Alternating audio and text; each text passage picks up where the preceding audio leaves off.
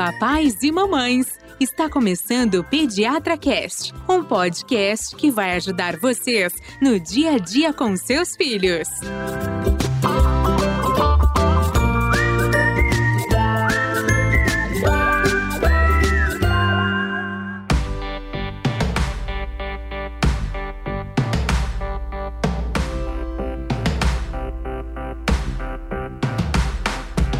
Olá, papais e mamães! Estamos iniciando mais um episódio que vai ajudar você nas dúvidas com seus filhotes. Eu sou Gustavo Passe, apaixonado por podcast, pai do João, e estamos aqui em mais um episódio firme e forte. É isso aí, eu sou Carolina, pediatra também, mãe da Maria e da Laura e muito interessada pelo episódio de hoje. Eu vou deixar a Ivani apresentar o nosso super convidado. Eu sou Ivani, pediatra, mãe do Fernando, que já foi paciente desse nosso convidado. Uau, hein? Aliás, ele não só uma, como duas vezes, tá? Depois eu vou explicar aí o que eu trabalho para o nosso convidado, que é o Dr. Ricardo Uvo, que é um cirurgião pediátrico. Ricardo, fala um pouquinho aí da sua graduação, como é que foi, o que, que é cirurgia pediátrica? Cirurgia pediátrica é pediatra? O que, que é? O pessoal confunde. Bom, bom dia, pessoal. Agradeço aí o convite de vocês, da Ivani, principalmente, que a gente se conhece de longa data. Ela também cuidou dos meus três filhos, né? Renata, Sofia e Arthur, que agora já estão maiorzinhos. E ao longo da vida aí de cirurgião pediátrico, cool. A gente vai, e de pai principalmente, a gente vai aprendendo algumas coisas de criança, né? Vai. Uhum. Então, uma das coisas que eu falo para meus colegas quando me pedem indicação de pediatra, a primeira coisa que eu falo é assim: você pergunta para o pediatra que você quer se ele tem filho. Se ele não tiver filho, eu já não indico de cara, mas isso é uma coisa pessoal minha. Eu acho que. A gente tem muito vida- pediatra que ouve a gente, Ricardo. Pois e é, muitos não mas têm eu- filho, né? Eu não Mas- tenho a mínima restrição em falar um negócio desse, porque é o- realmente o que eu penso. Eu acho que eu aprendi muito com meus três filhos, Com coisas certeza. que eu não aprendi na escola, nem livro nenhum. É verdade. Uhum. Mas eu acho que eu também sou uma pediatra antes e depois de, de ter filho. Eu acho que filho completa a vida tanto do pediatra como do cirurgião pediátrico também, Uhum. porque Sim. Eu também fico com crianças o dia inteiro. Então, a minha formação não é de pediatra. Eu fiz eh, faculdade de medicina, como todo mundo, na Escola Paulista. Fiz residência de cirurgia, que são dois anos no meu cirurgia geral, mais três anos de cirurgia pediátrica. Mas a convivência com crianças, aliás, que é uma coisa incrível, né? Que você se mantém, talvez. Meus filhos falam que eu sou mais criança do que eles. Porque o convívio com criança vai te mostrando outros caminhos, né? Uhum. Principalmente eu acho que em relação ao envelhecimento. Eu acho que você vai eh, tendo idade avançada, mas vai se mantendo mais jovem, eu acho. Tá? Acho que é Essa a minha diferença- também acho. É a diferença do velho Eu e do idoso, né? acho. A gente não envelhece, né? Não- Exatamente. Eu acho que eu fico pensando como é que é um consultório de gente adulta, né? É muito diferente, gente. É, é muito Porque o chato. consultório de criança, muito primeiro que a gente chato. se diverte, E né? os problemas são outros também, né? Ah, os problemas são outros e mesmo quando você tem um problema sério aqui no consultório de criança, é diferente, porque É o negócio é mais dinâmico, Não, sim, as histórias, né? As situações. É, e as o- o- crianças são o além da engraçadas, entendeu? Eles falam umas coisas engraçadas, é, Exato, não é? Eles falam, tio, você tá barbudo hoje, né? Você me, você me deu um beijo, me machucou. Ou então, hum, puxa vida, a sua roupa tá estranha. Eles falam. E Sim, você eles falam. absorve, entendeu? Ele Eles falam, meu pai ronca. Quando eu pergunto, "Cê- cê- ele ronca? Não, mas o meu pai ronca. Nossa, que eu ouço isso aqui. Eu acho que mesmo né, sendo cirurgião, que é uma parte muito pequena da vida da criança, eu acho que para mim foi um aprendizado enorme assim de vida, Sei. mexer com criança. Então, terminando a- a- os três anos de cirurgia pediátrica, você começa a trabalhar uma profissão que é- são poucos médicos, cirurgiões pediátricos, muito poucos, e você trabalha com coisas raras.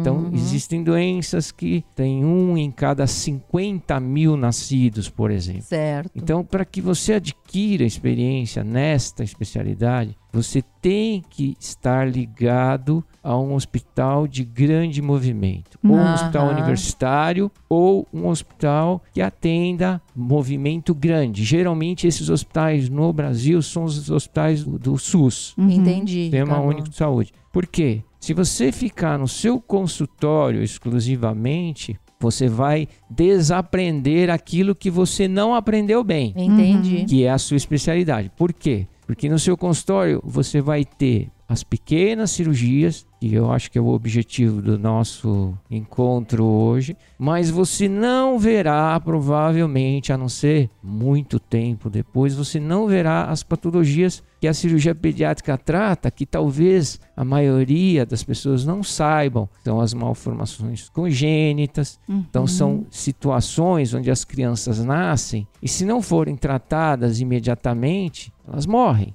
Claro. Então existem crianças que nascem com uma interrupção no tubo Do digestivo. esôfago, atresia de esôfago, Isso. né? Se ela não for operada, ela morrerá. Tem criança que nasce sem o ânus. Sim. Entendeu? Então ela não consegue evacuar. Se ela não for operada, ela vai morrer. E muitas outras eh, problemas renais. Então é uma especialidade bastante complexa porque ela trata crianças que acabaram de nascer até 18 anos de idade, porém são situações raras. Então, você poderia me perguntar, mas como que você consegue fazer uma cirurgia do pulmão, do rim, do intestino, sendo que nos adultos isso são especialidades diferentes? Sim, sim. Então eu te responderia exatamente pelo fato de serem poucas patologias. Certo. Então, o cirurgião pediátrico que está ligado a um grande centro consegue adquirir essa experiência de tratar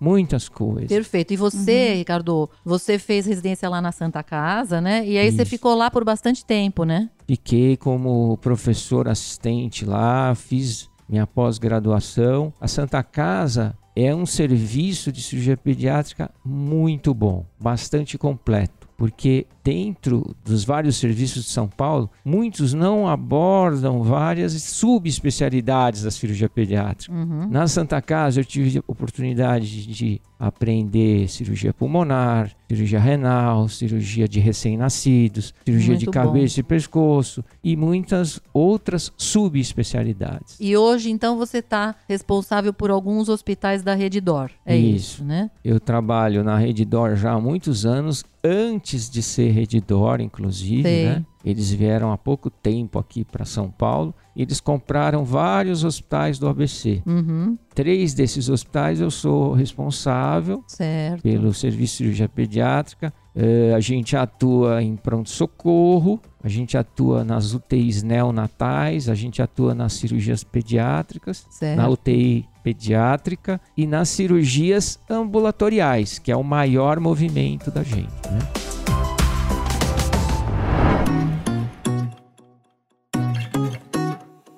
Você já operou algum dos teus três filhos ou não? Sim. Já? Já? Então, Nossa, fui não sabia muito disso. criticado por isso, mas uma das minhas filhas, a mais velha, ela tinha uma patologia de amígdala e adenoide. Ela foi operada por um colega meu. Eu né? lembro disso quando ela foi operada. Isso. Aham. E ela tinha também uma hérnia umbilical. Então, é uma doença que tem baixa complicação, mas que causa alguns problemas mais para frente na vida, né? Uhum. Adolescente, adulto. Então, eu mesmo fui lá e fiz a cirurgia Aproveitou a ao mesmo anestesia, tempo. né? Exatamente. Ah. Já operei. E operaria os outros também, Entendi. se precisasse. Mas você falou da criticado porque dentro do, da ética Isso. médica você não, não faz cirurgia nos familiares? O meio médico não aconselha que você trate de qualquer forma, mesmo tratamento clínico, não cirúrgico. Mas eles desaconselham que você trate eh, parentes, o seu pai, a sua mãe, o seu filho. Mas a gente não obedece, tá? Isso, Ricardo? a gente não Só obedece. pra dizer, tá? Eles, é, a gente não obedece. Tá bom. A gente trata. Muito bem, então vamos nessa. Vamos pronto. aproveitar então, falando das cirurgias ambulatoriais, vamos começar a falar das nossas a pauta de hoje, que é bem interessante. Primeira coisa que a gente iria conversar com você é sobre a anquiloglossia, né? Nossa, que nome feio, né? Feio, Carolina? né? O que, que é Eu a não me arrisco a anquiloglossia? tentar falar. Que na verdade é o frênulo da língua, quando ele é, um- ele, Ah, ele é a curto. Língua presa, gente. É, É, a língua famosa, presa. né? É o flajola. É, o flajola, só que é o cebolinha, né? Então, Que mas fala, "Ah, hoje que em dia virou uma moda esse Virou uma negócio, moda. gente. Como é que é isso? Você tá mais uma- cha- sendo chamado com essa história, Ricardo? Então, Ai, desculpa, Carol, te interrompi. Não, só pra Peraí. gente lembrar, por que, que virou uma moda, né? Porque, na Sim. verdade, no dia 20 de junho de 2014, saiu uma lei, não é isso? isso que mesmo. agora obriga que as maternidades olhem o freno da Isso. língua dos bebês. E aí o senhor pode Quem contar um pouquinho fazer essa lei? Algum cirurgião pediátrico, Ricardo? Não, não, não, não.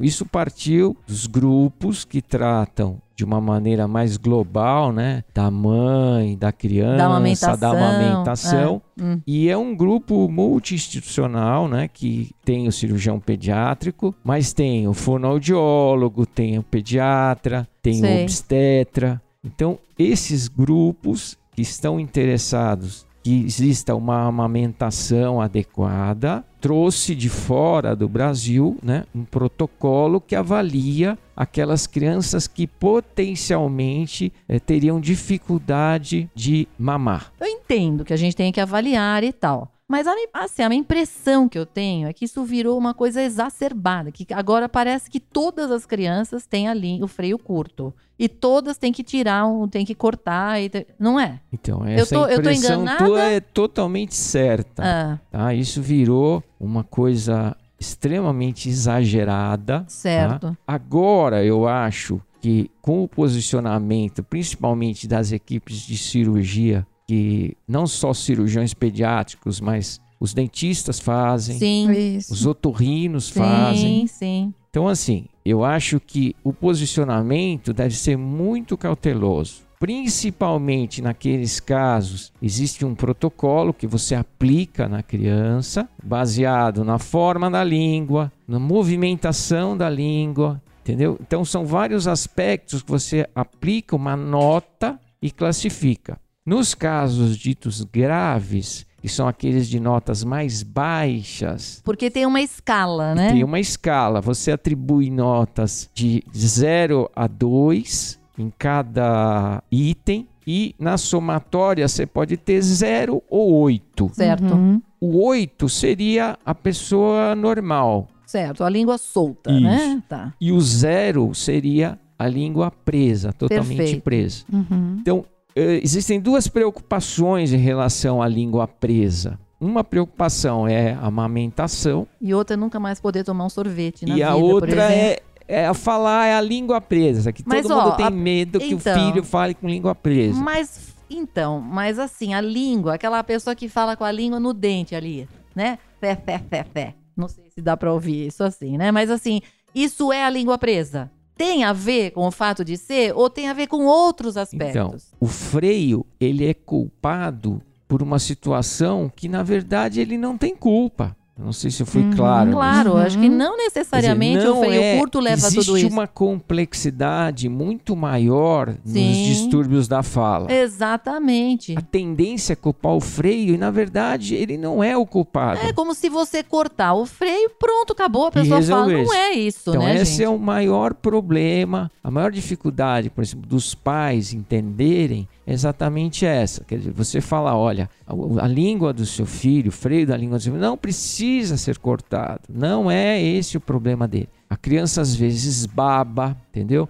As crianças têm muitas outras Uhum. Sim, a- complexidades. É, porque, por exemplo, uma flacidez oral na musculatura da boca vai te levar muito mais problemas de fala do que o freio curto. E tá mais certo? do que isso, e não só na fala, assim, eu até me aventuro a falar que na amamentação também. Isso. Tem muitas crianças que chegam pra gente com uma avaliação borderline que muitas vezes não se opera na maternidade. A gente vai Sim. falar um pouco mais disso pra frente. E a criança mama e ganha peso Isso. super bem. Então também acho que esse frênulo ser o vilão da amamentação Já também tive aqui, já tive uma que estava já assim com a cirurgia marcada. Falei, olha, Ah. pare tudo. Eu não acho. Tanto é que ela não operou, ele continuou mamando. Então, vocês estão Sabe? certíssimas nisso. Eu acho que isso é a conduta que a gente deve ter. Aquela, segundo o protocolo, os casos ditos severos, que tem uma nota zero, Certo. ou dois, ou três, eles deveriam ser submetidos a uma avaliação e uma cirurgia antes da alta. Eu Aham. discordo totalmente dessa conduta que foi adotada no protocolo. Eu não faço e não recomendo que se faça. A minha eh, conduta é observar realmente se a criança vai ou não conseguir mamar. Sim, com o E o- ganho de peso, etc. Isso. E Tá. o conseguir mamar também depende do outro lado, que é a mãe. Lógico. Vocês que foram mães sabem muito bem que uma mãe após o parto tem uma série de problemas. Exatamente. Toda Por isso que a gente mãe vai tem revendo. um pouco de depressão Sim. puerperal. Sim. tá?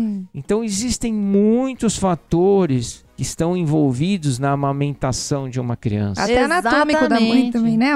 Isso. o formato do bico, enfim, É, o formato da mama, é a um quantidade de monte leite. coisa. Se você culpar o freio, por Freio. tudo isso, é a mesma coisa. Mas eu acho que isso é Exatamente. muito relevante. Então, assim, a ideia do protocolo, talvez, assim, nessa discussão que a gente está tendo aqui, é sinalizar para de que talvez exista um frênulo que está um pouquinho mais curto do que deveria. Eu acho que tem que estar escrito no momento da alta. Então, assim, avaliado e o valor é tal, né? Então, dentro daquela, desse- dessa escala que vai de 0 a 8, parece ter uma alteração anatômica, E né? não sair cortando o freio. Exatamente. E aí o pediatra vai acompanhar, né? Apesar da recomendação, eu particularmente não faço. Eu sei que tem muita gente que segue, arrisca isso e Mas eu não executa. vejo tantas crianças que saem com, É. com a cirurgia feita, Ricardo. Eu acho que até acho que as pessoas têm sido mais cautelosas. mais assim. cautelosos. Eu acho que tem que ser mesmo. Outra coisa que se questiona muito e se culpa o freio é a dor que a mãe sente na amamentação. Sim, mas Que a pega acho- pode estar errada.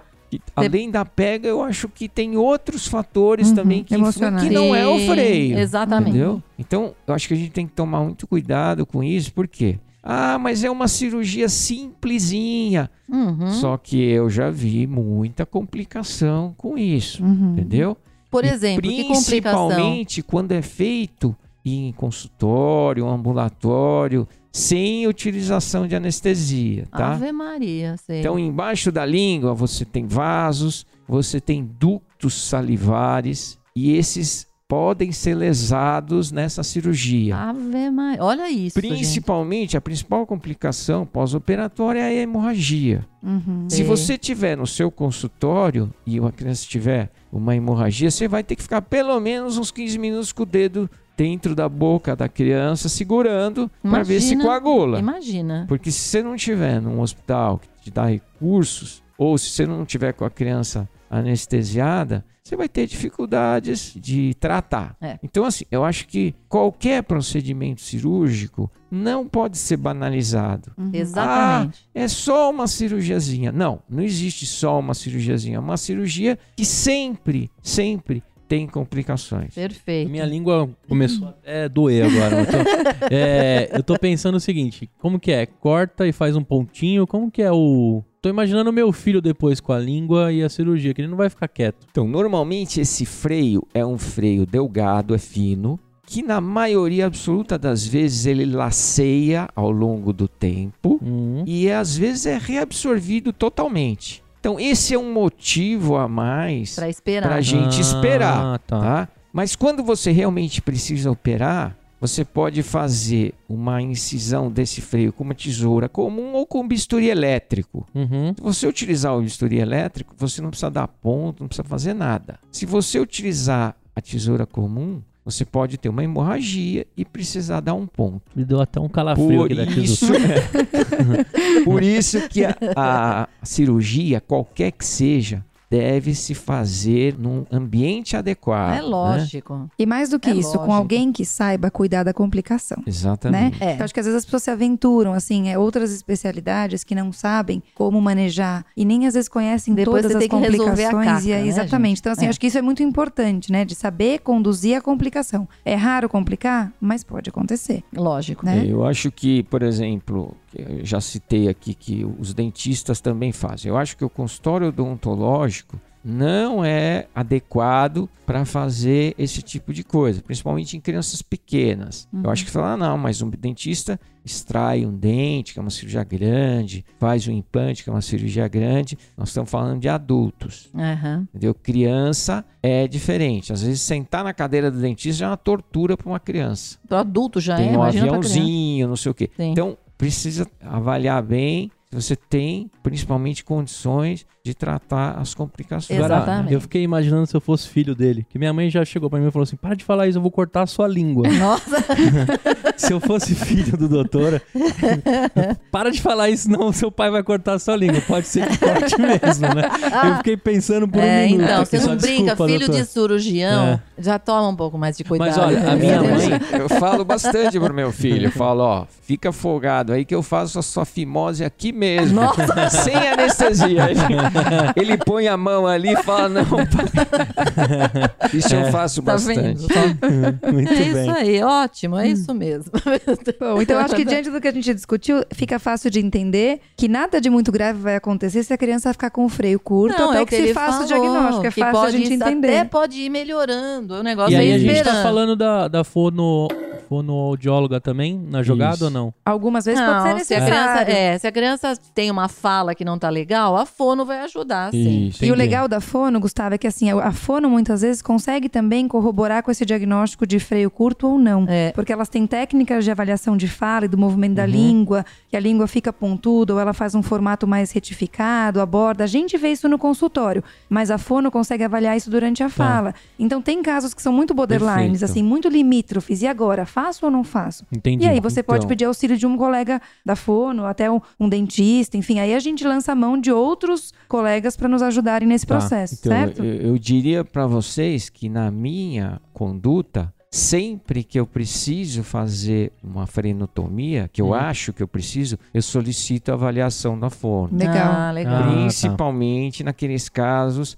em que existe um defeito de fala. Por quê? Porque o defeito de fala geralmente não é só exclusivo do freio. Uhum. Então a fono vai te dizer, neste caso, a frenotomia vai auxiliar na melhora desse defeito de fala, desse treinamento para corrigir o defeito. Ou então ela vai dizer, não vai adiantar nada fazer a frenotomia. Perfeito. Tá? Então eu Tá. acho que o apoio da fono É é muito importante. Lógico que não nos casos de recém-nascidos e lactentes. Isso já vai ser mais. O apoio da fono é na classificação do tipo de freio. Legal. Mas nas crianças maiores que já estão falando, é importante. Muito bom. Perfeito. Acho que a mãe agora teve um, né? A mãe e o pai Uhum. teve uma visão completa Aham. aí, até pra não sair cortando, né? É isso A aí. língua de qualquer um.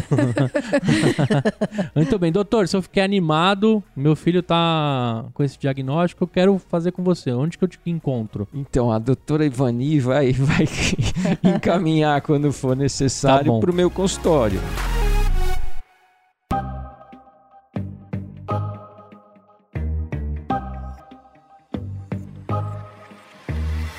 Vamos falar de outro assunto bem legal e bem comum, que as mães também ficam em dúvida, né, Ivani? Que Sim. é a hérnia umbilical. Vamos começar primeiro pela Aquela que hérnia ele umbilical? operou da filha dele, né? Isso! É. E que ele já deu um spoiler aí. Que a minha que é mãe, o pro- a minha mãe fez a cirurgia do meu, ela botava uma moeda de um real assim.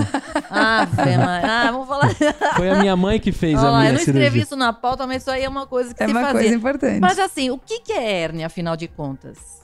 Então, gente. Hérnia sensulato, né? Falando assim do... A hérnia seria um orifício no nosso corpo pelo qual passa alguma víscera. Uma víscera seria um órgão do nosso, da nossa barriga, por exemplo. Então, esse orifício, ele pode ser adquirido ao longo da vida por uma fraqueza, por exemplo, ou no caso das crianças, é um orifício que já está desde o nascimento. Então, às vezes o que a gente vê especificamente numa hérnia umbilical, o bebê nasceu, cortou o cordão umbilical direitinho, o cordão secou, caiu, tá tudo bem. Duas semanas depois você começa a ver um inchaço do umbigo, Hum, tá? Quando ele chora, principalmente, aquilo Isso. estufa, né? Aquilo estufa, quer dizer, a hora que a- saiu o coto umbilical, que a pele cicatrizou, o bebê chora e incha o umbigo. Mas isso umbigo. tem a ver com a cicatrização? Isso, exatamente. O problema da hérnia umbilical é congênito. Provavelmente a gente não tem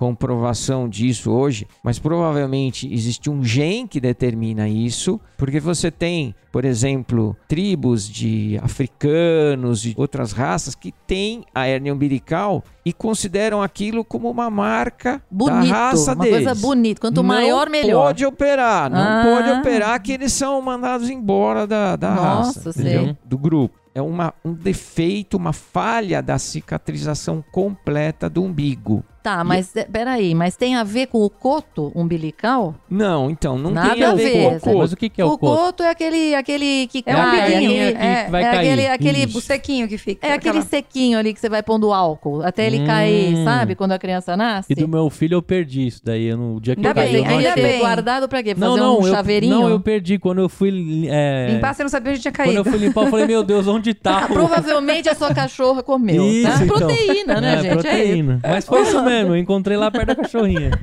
Mas então, não tem nada a ver com isso, com o coto umbilical. Não, então, às vezes você percebe em algumas crianças um tipo de coto umbilical, por exemplo, um resto do cordão umbilical. O coto umbilical é um Uhum. resto do o resto cordão do cordão, umbilical. isso. Com características, por exemplo, mais espessos, que Ah. você vai dizer, olha, essa criança vai ter hérnia umbilical. Ah, entendi. Entendeu? Hum, Porém, isto é uma afirmação que nem sempre se confirma. Tá. né? Após a queda do coto umbilical e a cicatrização da pele que envolve, aí você pode, algumas semanas depois, saber se essa criança tem ou não uma hérnia umbilical. Porém, a cirurgia não é feita de imediato nesse caso. Então, Entendeu? porque, ô Ricardo, quando às vezes a gente palpa, examina, às vezes não abaula muito, a gente não vê aquilo estufando, verdade. mas a gente põe um dedo ali Isso. e às vezes consegue enfiar um dedo no buraco ali, Exatamente. não é? Ou mesmo que não sente um coloque, você consegue sentir a borda do anel, né? Da Isso. hérnia, mesmo sem conseguir colocar o dedo. Então, é uma Exato, hérnia é, pequena. Exatamente. E mais do que isso, que muitas vezes tem a diástase de reto junto. Exatamente. Né? Que eu acho que é uma coisa que que importante. é diástase de reto? Que é- Tra- que é aquela- Traduz. Aquele é a São musculatura os do... dois músculos da do barriga, né? que estão Que- um, que as- pouquinho, um pouquinho afastados, Quando né? as pessoas malham e fazem o abdômen tanquinho, é esse músculo que você trabalha, sabe? Que faz aqueles gominhos. A criança tem uma fragilidade, tem um afastamento. Ah, é algumas vezes, fininho né? ainda o músculo, né? E aí, conforme ele vai desenvolvendo, isso vai melhorando, Vai né? melhorando. E vai fechando, e nem- não necessariamente isso precisa ser corrigido, certo? É, diástase geralmente não precisa de cirurgia, Uhum. você só fortalecendo a Uhum, musculatura abdominal sim. é mais do que suficiente. Certo. Uhum. Mas ela favorece você ter uma hérnia umbilical? Então, eles estão muitas vezes combinados. Ah, tá. Entendeu? Já é uma musculatura mais É. fraca, né? Estão combinados. Então, às vezes você tem a diástase e tem a hérnia. É mais comum quando você tem a diástase você ter a hérnia. Também. a diástase é aquela separação, Separação dos músculos, né? dos músculos reto-abdominais, que são Sim. os músculos da frente do abdômen. Certo, Uhum. entendi. Então, porque você falou assim, que hérnia é um buraco por onde passam as vísceras. Quer dizer, é o que é os órgãos que estão lá dentro da barriga, o intestino, por exemplo, vai pelo buraco. Poderia Passa passar pelo pelo, buraco. buraco. Então, mas o grande problema seria, por exemplo, quando você tem uma hérnia, é que aquele intestino, por exemplo, ele passa pelo buraco e depois não volta mais pro lugar, tá Isso. certo? Que a gente fala que fica encarcerada. Exatamente. E no caso da hérnia do umbigo, isso acontece? Então, é, o encarceramento, ele pode até acontecer,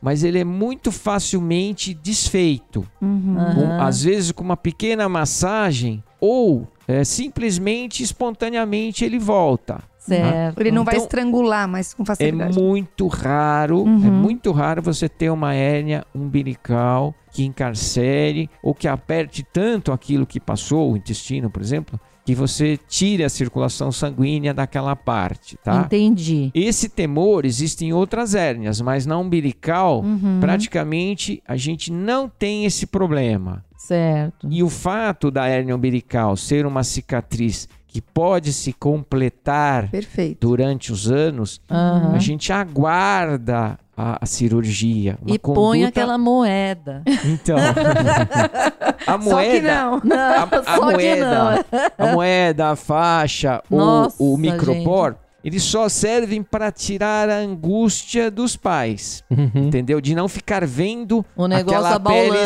estufando. É. Exatamente. Porque a cicatrização que ocorre na camada de baixo da pele, que é o músculo, essa não vai depender da moeda. Uhum. Não, é um mas ela, processo fisiológico. além dela tirar a angústia dos pais, ela causa também uma dermatite. Isso. Porque você fica enfiando lá um esparadrapo, um Sim. microporo, etc., naquela pele fininha. E uma moeda Exato. cheia de bactéria. Também, né? Um negócio bem nojento, Como né? fica muito tempo é, coberto, às vezes não se faz uma higiene adequada, às vezes não tem contato com o sol, nada, fica uma região úmida e que favorece uma infecção. Mas a gente não tem mais tanto visto moedas hoje, né? Mas algumas mães, algumas mães chegam com recomendação das avós. É que hoje Mas em dia é. as mães perguntam É, muito pra não, gente, mas- Minha né? mãe não uma pode das ouvir esse avós. episódio, senão a gente vai derrubar um negócio assim que passou de geração um, em né? geração. Mais é. um, é esse e aí tomar uma água depois de, de tomar sorvete. Isso. Mas né? é, é- é a tal história. Quem cicatrizou foi o seu próprio corpo, Uhum. mas o mérito foi da moeda. Lógico. Entendeu? Mas Isso não é. Exatamente.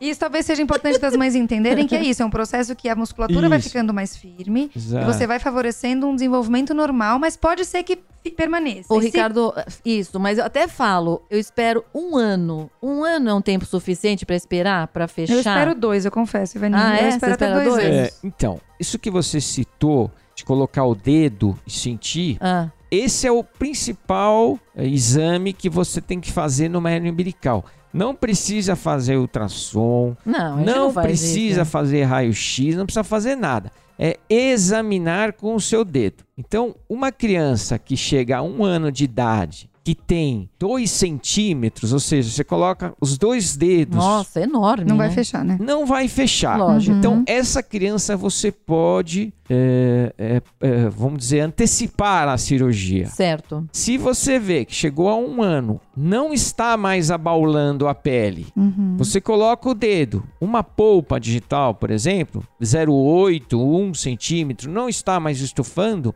essa criança você pode esperar até os 4 anos, ou até mais. Ou Se até com ela for- 50, que nem eu, por exemplo. quando eu tirei a vesícula e levou também a hérnia umbilical. Como é uma, é uma doença que não complica praticamente, se a pessoa for assintomática, não sente nada, não é obrigado a fazer a cirurgia da Então, mas aí por que, que você operou sua filha, então? Porque qual é a questão, então? Porque poderia ter deixado. Dois fatores. A genética é uma coisa forte. Ela tem a- exatamente a mesma hérnia que a minha esposa tem. E a minha esposa reclamou muito, por exemplo, nas três gravidezes, nas três gestações. Ah, isso que eu tava Reclamou da hérnia. Por quê? Porque incha a barriga e incomoda. Se você faz esporte, por exemplo, Uhum. você também pode sentir um incômodo na sua hérnia umbilical. Então, se ela não tivesse que fazer a cirurgia otorrinolaringológica, eu não teria feito a cirurgia nela. Entendi. Você não ia anestesiar a menina Não. para isso. Por quê? Porque eu não sei se ela vai ser a pessoa que vai sentir ou não alguma Entendi. coisa no futuro. Perfeito. entendi. Agora, como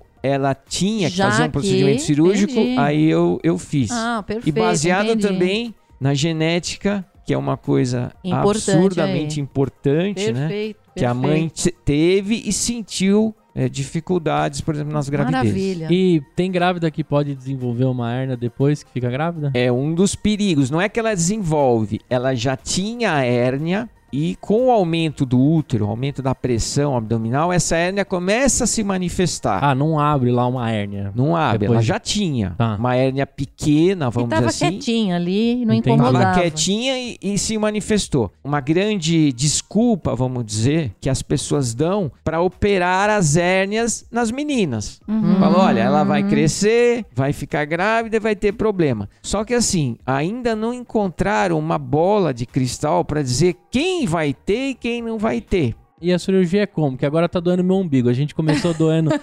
do- Primeiro doeu a língua, É. agora Ah, tá doendo o umbigo. Agora tá dando uma coceirinha no meu calma, umbigo. calma que vai baixar, nós vamos chegar na fimose já já. Entendi, tá bom. Como que é, doutora, a cirurgia? É um pontinho também na hérnia? Então, toda cirurgia de criança, preferencialmente ou quase que obrigatoriamente, você tem que fazer sob anestesia geral. Então, esse é um dos problemas, vamos dizer, entre aspas, da cirurgia pediátrica. Apesar de hoje você tem anestesistas especializados, você tem aparelhos extremamente adequados para criança. Uma anestesia não é isenta de risco total. Então, existem riscos, inclusive, de morte durante uma anestesia. Ave, que medo! É, que me- Para essas tudo, coisas gente. precisam ser esclarecidas, explicadas no processo pré-operatório para os pais. Porque às vezes eles vêm com uma ideia que é só uma, um cheirinho, só uma anestesiazinha, só uma cirurgiazinha. Não é assim, entendeu? Entendi. Então precisa explicar. Então, anestesia geral, internação hospitalar, a cirurgia técnica em si é muito simples. Você vai soltar a pele do umbigo, é um corte dentro do umbigo, dentro do umbigo, não aparece, Hum. não fica aparecendo depois. O corte é dentro do umbigo e você soltando essa pele do umbigo, você vai direto no buraquinho no músculo, que é a hérnia. E é um fecha. buraquinho no músculo. E ali você costura com fios especiais, tá? E depois você coloca a pele de novo no lugar. Entendi. A cirurgia em si é simples, mas o processo todo não é isento de, de risco. Agora escutando é agoniante também, né? Eu tô, mexendo, tô pensando mexendo no meu umbigo. Espera que a agonia vai piorar um pouco. É, Nós vamos tá falar bom. agora da hérnia inguinal. Mais uma vez, gente, não dá para os pais decidirem isso em casa, certo? Então a gente tá dando substrato para vocês compreenderem que não é um- uma situação de risco, não é para sair correndo desesperado. Se o seu pediatra disse para esperar, é porque ele avaliou e tem segurança para isso, certo? Isso mesmo. Mas é o médico que vai definir o momento de operar e vai dividir isso com o cirurgião. Eu acho que uma última coisa que é importante dizer para os pais é que aquele abaulamento da pele, que às vezes é grande, Sim, a pessoa parece acha que vai um estourar. vulcão, Parece é, que vai estourar o negócio. É a maior angústia é essa, por isso da moeda, por isso da faixa, para você não ficar vendo aquilo. Mas não vai acontecer de estourar nunca. Aliás, eu acho que se colocar a moeda é mais possível que aconteça por causa de uma infecção na pele e tudo. Mas aquilo é só você colocar a fralda ali em cima. E acabou, e não E olha. pronto, não é, fica a melhor coisa é olhando. não olhe. Geralmente no primeiro ano de vida, a maioria das hernias umbilicais fecha sozinha. Exatamente. Então, espera, tenha paciência. Perfeito. Entendeu? Mas eu já vi criança um pouco mais velha, tipo, bastante mais velha, com um umbigo aba Não, então, abalado, aí, né? esse daí é o que ele Esse falou. é o que Esse escapou de uma avaliação adequada Esse e é o que Ah, tá. de deveria uma ter, cirurgia. ter resolvido. Até um ano a gente espera. Passou disso, aí talvez. Não, e aí, aí- vai lá pro Ricardo ver. E é isso que ele falou, Gu, depende do tamanho da hérnia. Exato. Você tem uma hérnia desse volume todo aí, provavelmente Não, ela esse tinha esse não volume desde sempre. mesmo. Não adianta Ah. você ficar esperando ela, muito ela mais. tinha que ter sido operada antes. Agora, uma hérnia pequenininha, que você pode observar até a vida inteira, se você Uhum. quiser, é aquela que não estufa.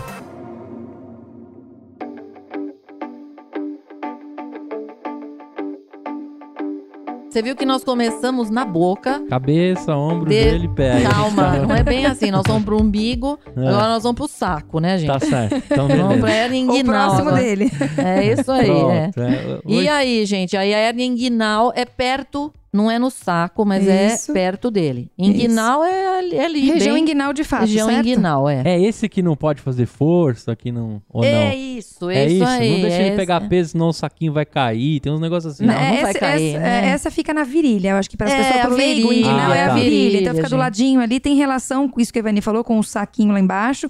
Mas o que você vai ver é abaular a virilha, É, certo? Que é então. onde a gente vai palpar e vai sentir uma diferença. E é ali, a certo? mesma coisa, também é o músculo que fica. Então, na, na criança, a hérnia inguinal é, é muito diferente, né? A, a hérnia no adulto, por exemplo, é uma fraqueza da região da virilha. Tá. Uhum. Na criança, existe um canal ali naquela região, antes do bebê nascer, que é um canal que auxilia na descida do testículo. Uhum. O testículo do menino, ele nasce na barriga, embaixo do rim, e ele desce para o saquinho, tá? Uhum. E nesse processo de descida, existe um canal que ajuda nessa descida. Quando esse de- termina a descida do testículo, esse canal tem que se fechar, porque na verdade esse canal está comunicando a barriga com a virilha e às vezes até com o próprio saquinho do menino. Uhum. Se esse canal não se fechar, vai existir uma comunicação entre a barriga e a virilha ou o saquinho, por onde vai passar alguma coisa, como eu falei, na região umbilical, Uhum. vai passar um intestino, por exemplo, e isso é a hérnia inguinal. Mas então, Hum. Ricardo, a hérnia inguinal só dá em menino? E menino e menina também. O, o, o processo, eh, a gente chama de conduto peritônio vaginal. Esse, Ah, esse canal por onde passa o intestino, a hérnia. Então não é vaginal por causa de vagina da menina, não é isso. É por causa de uma túnica que existe, que é a túnica vaginal. então a menina também tem. Também isso, tem. o menino e a menina tem, A, certo? a da menina, ela segue o ligamento redondo, que é um ligamento que segura o útero da menina. Então é o mesmo canal que existe congênito, ou seja, desde o nascimento, por uma falha de reabsorção desse canal, ele deveria ter sido reabsorvido, ele não foi, e aí existe o potencial para se desenvolver uma, Uma hérnia. hérnia. Uhum. Que é a Tá. mesma coisa, você vê aquela, aquele gordinho, aquele abaulamento ali na região da virilha, certo? Exatamente. E isso não necessariamente quando a criança nasce, né, Ricardo? Não necessariamente, porque o que a criança tem quando ela nasce é o potencial, é o canal aberto. Uhum. O momento que alguma coisa vai sair ali, no caso da menina, geralmente é o ovário, a trompa que sai para fora, e no menino é o intestino. Então, qual é o momento? Pode ser no primeiro dia de vida, pode ser no primeiro ano de vida Hum, que isso sai. Pode ser no segundo ano de vida. Vai depender do quê? Da largura desse canal, do diâmetro desse canal e do músculo que está segurando. certo. Entendeu? Então, geralmente ao longo do tempo, essa hérnia vai aparecer, tanto na Certo. menina quanto no menino. Legal. e Agora- você falou pra Então. gente que, que na, na hérnia umbilical eu não precisava me preocupar, porque a chance de, de complicação é muito baixa. É verdade pra hérnia inguinal? Então, o que, que muda nessas duas hérnias muito diametralmente opostas, assim, em relação a complicações? O buraquinho que existe no umbigo não é um canal, é um buraco plano. Então você facilmente consegue introduzir de volta aquilo que saiu. Hum, Nem você precisa introduzir. Ele Só o peso da sai. gravidade já entra. Uhum. Agora, na região inguinal, na virilha, existe um canal longo. E esse canal longo, ele percorre o músculo. Então, quando o intestino sai, ele pode ficar preso nesse músculo. é mais difícil dele voltar sozinho, Mais né? difícil de voltar sozinho, porque é um canal inclinado, entendeu? Não é um Entendi. canal reto que está no umbigo, é um canal inclinado. Então é mais fácil de ter complicação, aliás, é bastante frequente a complicação, motivo pelo qual a conduta na hérnia inguinal é totalmente diferente da umbilical. Você opera a hérnia inguinal no momento ou o mais próximo possível do momento em que faz o diagnóstico. Então, se for um bebê prematurinho que nasceu com um quilo, que está lá na, na UTI neonatal ou na maternidade ganhando peso e tem hérnia, antes desse bebê for ir de alta, tem que fazer a cirurgia. Entendi. Porque vai complicar em casa. Ou quando é uma criança, por exemplo, de quatro meses e que tinha um testículo que não desceu direito Uhum. pro saquinho e que ficou encarcerado na hérnia, aí você chama o Ricardo, como eu fiz, Uhum. entendeu? E ele É, opera a criança com quatro meses de idade, tá? Foi o Fê, É. exatamente, é, exatamente. Quatro meses de idade precisou operar. Tenho, até hoje eu tenho lá o, a toquinha lá dele. Ele- ó, demorou, gente, muito, viu? Umas três horas A ali. cirurgia. Ricardo- é, A gente tá falando da hérnia, que é o canal que não se fechou, que naturalmente Isso. teria que ser fechado. exato. E quando a bolinha fica lá. Ah, a gente vai Então, falar. Peraí, é justamente próximo. vai ser a próxima coisa, mas no caso Ah, do tá. Fernando, junto, ele tinha as duas coisas. Isso. Ele tinha as duas coisas, quer dizer, ele tinha um testículo que não tinha descido pro saquinho ainda, e que eu imagino, né, Ricardo, que seja mais fácil de encarcerar, de entrar nesse lugar, nesse buraco errado aí, já que ele tinha também, provavelmente, essa Então, a- eh, ali, esse canal ainda, né? Quando o testículo não desce, depois a gente vai esclarecer mais isso, mas quando o testículo não desce, geralmente o canal está aberto, que é o mesmo canal da hérnia, mas o maior problema do testículo que não desceu é que ele pode torcer. Aham, exatamente, foi o caso Entendeu? do Fernando. Então, quando ele não o está preso lá embaixo no saco da criança, o saquinho, ele pode torcer. Ele não está bem fixo. Ele não foi para o lugar certo. Então, ele pode torcer. Então, Entendi. esse é uma outra coisa que a gente tem que pensar também numa criança que não desceu o testículo. Mas isso a gente vai falar. Então, pouco mas mais o que eu frente. vi, eu me lembro como se fosse hoje, gente. Fernando vai fazer 18 Sim, anos, eu sim, me lembro, sim. ele tinha quatro meses. E numa noite ele chorava, eu fui olhar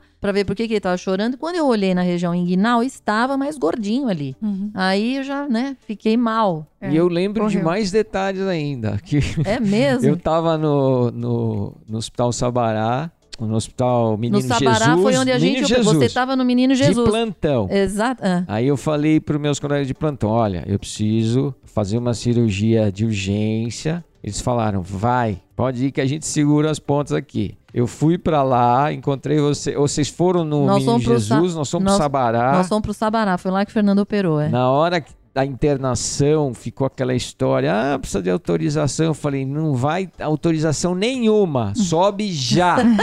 eu vou operar É, já. Eu- quatro e o meses, Paulo né? falou, pode subir que eu me viro com a autorização. Ah, não me lembro disso. E aí a gente subiu, fizemos uma cirurgia rapidinho. Por quê? Se há essa torção do testículo, você tem quatro horas para distorcer, senão perde o testículo. Olha. Quatro horas, tá? Fernando tem que escutar esse episódio, hein? Então, Ah, o tempo coitado. é muito importante aí. Se você ficar esperando as burocracias de uma eventual internação, já era, entendeu? Uhum. Nem o jejum da anestesia a gente espera nesses casos. Uhum. Ou seja, se você vir que tem um abaulamento, a mãe vir que tem um abaulamento ali, um gordinho na região da virilha, não é pra ficar esperando, tá certo? É, é, Não é, é. eu acho que para acalmar as mães, né, que a gente não ia incluir a torção de testículo, mas é importante a gente aproveitar, é que a criança não vai ficar assintomática, certo? Não. Quando ocorre a torção Não, de testículo, dói, você falta chora. o oxigênio. Você torce o, o feixe, né? Então não vai a Muita oxigenação dor. pro Dói testículo, muito. então dói. Muita Aquela dor, de dor. Falta de oxigenação. A Sim. criança grita, chora, Muita chora. dor, Se é. acontecer do bebê, do menino, subitamente começar a chorar, é uma coisa que as mães têm que ligar pro médico e perguntar pra, né, É, pra ajudar nessa Exatamente. na avaliação. Porque porque é, um- é é uma um- urgência, é um né? problema muito pouco conhecido, então muitas pessoas nunca ouviram falar. Uhum. Então a criança está chorando, está chorando, está chorando, ninguém sabe exatamente o que é, e vai passando, vai passando, vai passando, Uhum. entendeu? Pois E é. às vezes é uma coisa grave que precisa ser Agora, imediata. no caso da hérnia inguinal, que é essa hérnia na virilha, e que entra, por exemplo, o intestino, tá? Pode acontecer, às vezes, da criança ir ser avaliada e dá pra reduzir, a gente chama reduzir a hérnia, quer dizer, você empurra o intestino de volta e isso dá um certo tempo pra você operar depois, tá certo, Isso. Ricardo? Então, na maioria das crianças que têm hérnia, você consegue percebê-la, os pais percebem, ou o pediatra percebe, fora de um período de complicação, vamos dizer assim. Certo. Mas pelo menos uns 10 a 20% das crianças, a primeira percepção da hérnia já é a complicação. Ah, Qual é a complicação? O intestino saiu e não conseguiu voltar,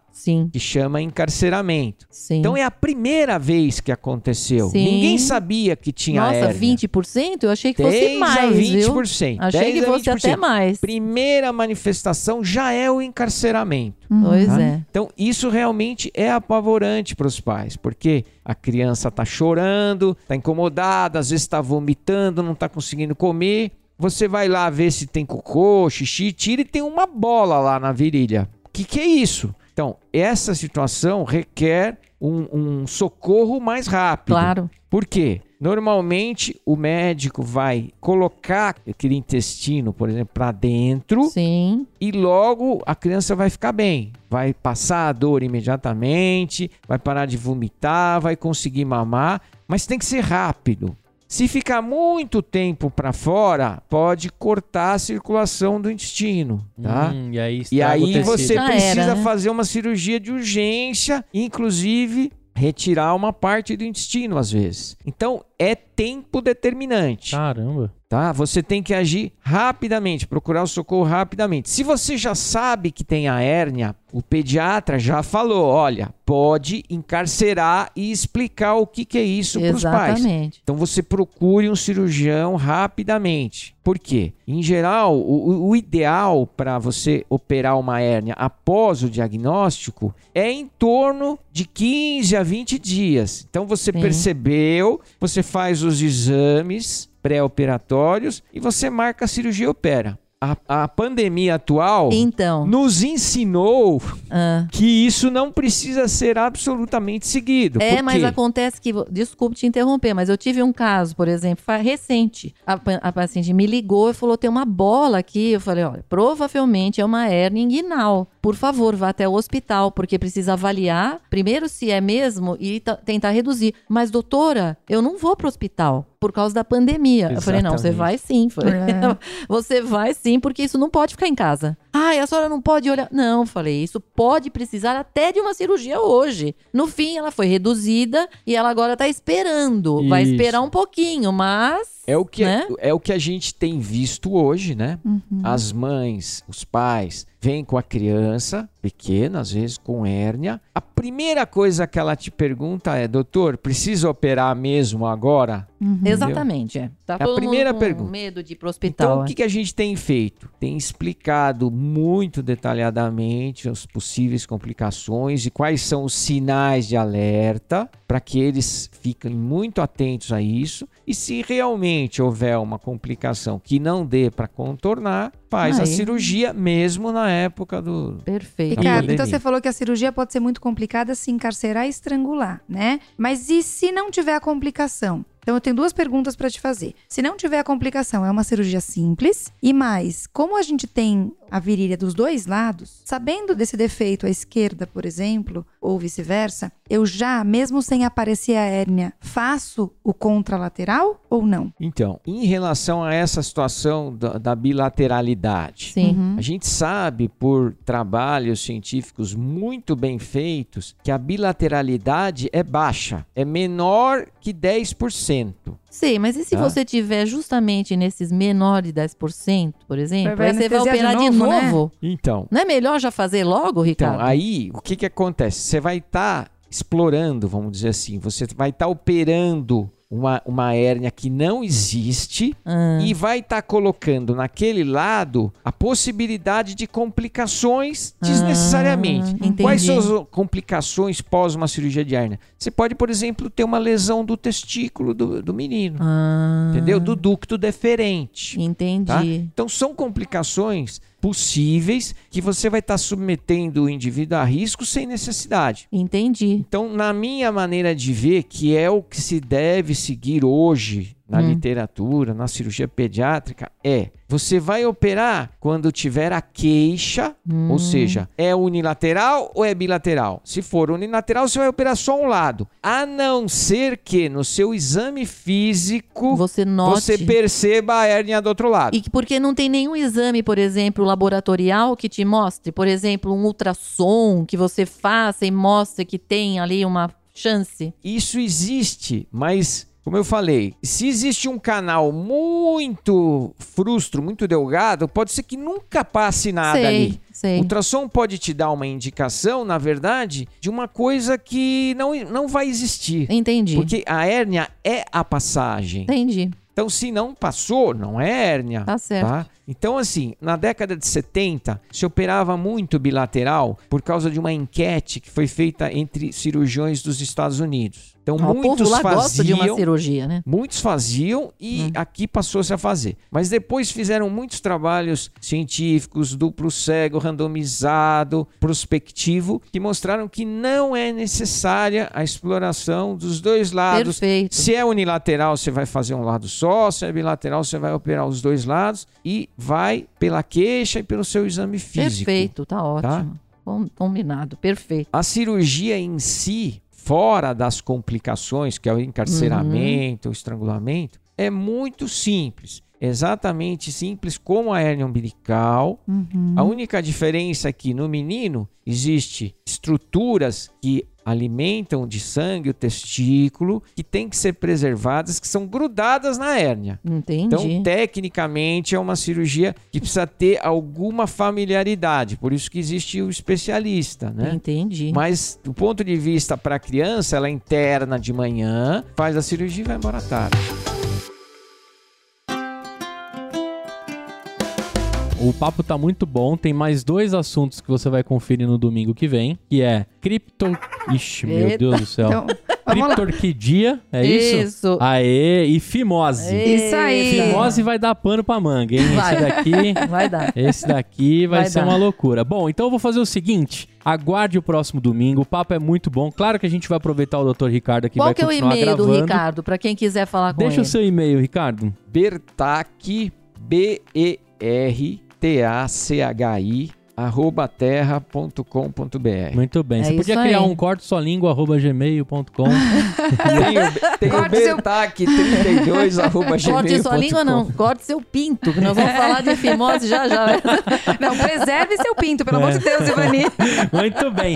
Bom, se você ficou com a gente até aqui, espero que você tenha gostado. Informações muito importantes. Consulte seu pediatra, consulte os especialistas. Aqui eu sou um privilegiado nessa mesa de conseguir tanta informação boa. Espero que você também tenha aproveitado isso para fazer o correto com seu filho, com a sua filha. Se você tá pelo Spotify, não esqueça de clicar no botão seguir, pelo iTunes aí também deixar as estrelinhas. Deixa uma mensagem pro Dr. Ricardo que a gente também vai repassar para ele, porque a gente sabe o quanto é difícil se locomover, gravar e dar o nosso tempo aqui também para todo mundo. Então, mande mensagens pro Dr. Ricardo. Olha só, eu também tenho um pedido para você de dividir esse episódio e marcar lá no Instagram todos os outros papais e mamães. A gente se vê no próximo domingo. Acompanha nossas redes sociais, tudo arroba pediatracast, também lá no nosso site e todos os links que a gente divulga, tá bom? Convida todo mundo para compartilhar. Até o próximo domingo. Tchau, tchau, gente. Tchau.